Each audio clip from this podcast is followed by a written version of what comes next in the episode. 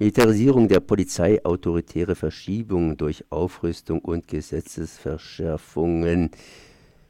Ja, ich bin jetzt verbunden mit Martin Kirsch von der IMI Tübingen. Erstmal herzlich gegrüßt. Hallo. Heute Abend um 18 Uhr machst du einen Vortrag genau zu eben diesem Thema, das heißt die Verschmelzung der Polizei und der Bundeswehr. Das ist ja vielleicht ein bisschen zu krass, was ich jetzt gerade eben gesagt habe, aber wir merken es, dass immer mehr und mehr ja, Polizeiaufgaben praktisch hier auch ins ja, militärisch hineingehen und umgekehrt, dass das Militär immer weiter hier auch in der Bundesrepublik eingesetzt wird. Um was geht es heute Abend ganz konkret? Die Sache hat ja, wenn ich das richtig lese, im Ankündigungstext bereits 2001 angefangen.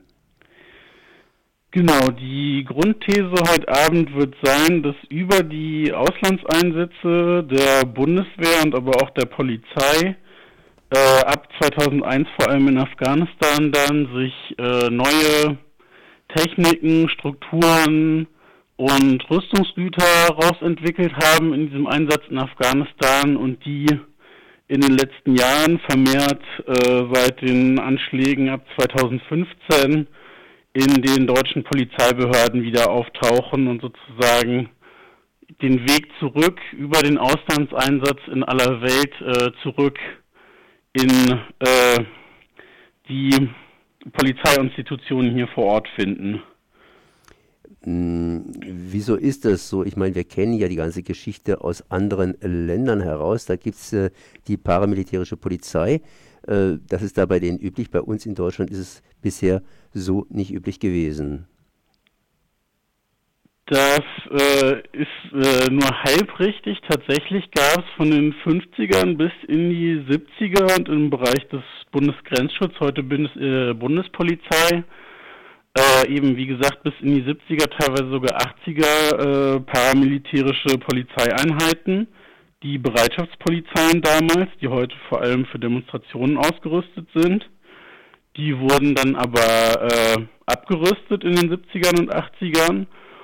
Und äh, jetzt gibt's halt äh, mit den Amokläufen in den Nullerjahren und verschärft jetzt seit 2015 mit dem neuen Antiterrorismus, der ausgerufen wurde, äh, diese paramilitärischen Mittel, die verstärkt wieder in die deutschen Polizeibehörden zurückkehren sozusagen, beziehungsweise mit den neuen Methoden und Techniken aus den Auslandseinsätzen angereichert werden.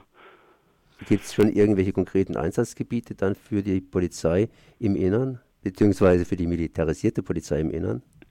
Na, wo das auf jeden Fall äh, größer zu sehen war, war beim G20-Gipfel äh, vor zwei Jahren, wo ja im, an dem Freitagabend während dem Gipfel paramilitärische Spezialeinheiten im Schanzenviertel eingesetzt wurden, um so die Erzählung von der Polizei, die Unruhen in den Griff zu kriegen, die laut ihrer Beschreibung bürgerkriegsähnlich waren. Ich würde die Behauptung umdrehen, dass die Polizei eben diese paramilitärischen Einheiten, die bürgerkriegsähnlich agieren, gegen den Protest auf die Straße in Stellung gebracht hat. Das wäre jetzt in einer unmittelbaren Konfrontation mit Auseinandersetzungen auf der Straße.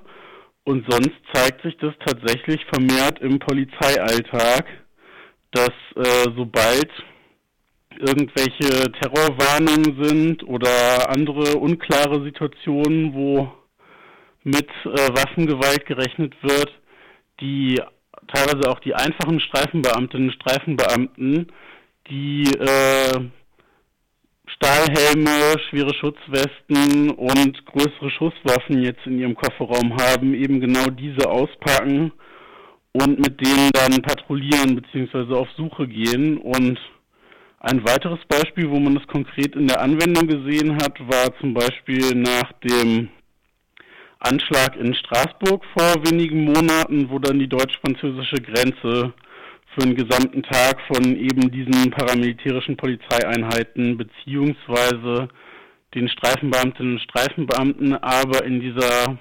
paramilitärischen Montur, die sie im Kofferraum mitführen, kontrolliert wurde. Ähm, und es finden vermehrt Großübungen statt, wo genau diese Szenarien auch trainiert werden. Jetzt gibt es neue Polizeigesetze, das heißt Bayern und Baden-Württemberg etc. haben das gemacht. Äh, hat es da auch seinen Niederschlag gefunden? Auf jeden Fall. Also stellenweise ganz konkrete drin, dass die Liste der Polizeiwaffen ausgeweitet wird in den Polizeigesetzen und Maschinengewehre. Und in Baden-Württemberg wird das mit Sprengmittel, also äh, im Klartext Granaten als äh, Polizeiwaffen in die Polizeigesetze aufgenommen werden. Und aber auch der ganze präventive und überwachende Charakter, der in diesen Polizeigesetzen, in diesen neuen eingeschrieben ist, dass die Polizei versucht, immer weiter ins Vorfeld zu kommen, gar nicht erst darauf zu warten, dass eine Straftat passiert ist oder eine konkrete gefährliche Situation eingetroffen ist, sondern äh, im Vorhinein verdächtige Personen und die Gesamtbevölkerung auf eine Art zu überwachen, um dann agieren zu können. Schon das ist eine Form, die der Logik der Aufstandsbekämpfung, die in eben diesen Auslandseinsätzen wie in Afghanistan äh, genutzt wurde, die dieser Logik ähnelt. Also da finden sich einige Parallelen äh, mit der Entwicklung, die sich auch in den Polizeigesetzen zeigen. Der Vortrag heute Abend beschäftigt sich mit der Militarisierung der Polizei. Äh, umgekehrt möchte ich mal sagen, die Bundeswehr ist ja erstmal ausgerückt und hat dort bestimmte, ja, bestimmte Einsätze gemacht. Äh, ähm, wie ist es denn umgekehrt, dass die Armee praktisch hier Polizeiaufgaben übernimmt oder übernehmen könnte? Und äh, ja, dann noch ein bisschen Werbung vielleicht für heute Abend.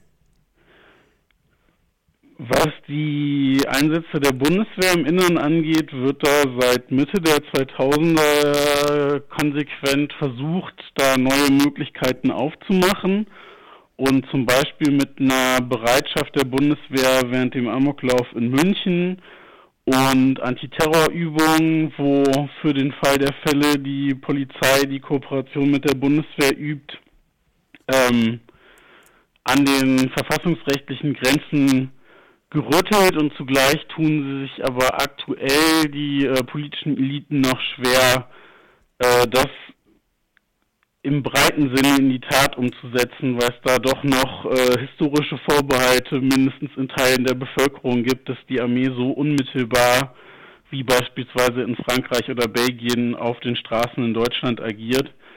Da wird konsequent weiter äh, geschoben, aber wie gesagt, äh, noch mit angezogener Handbremse.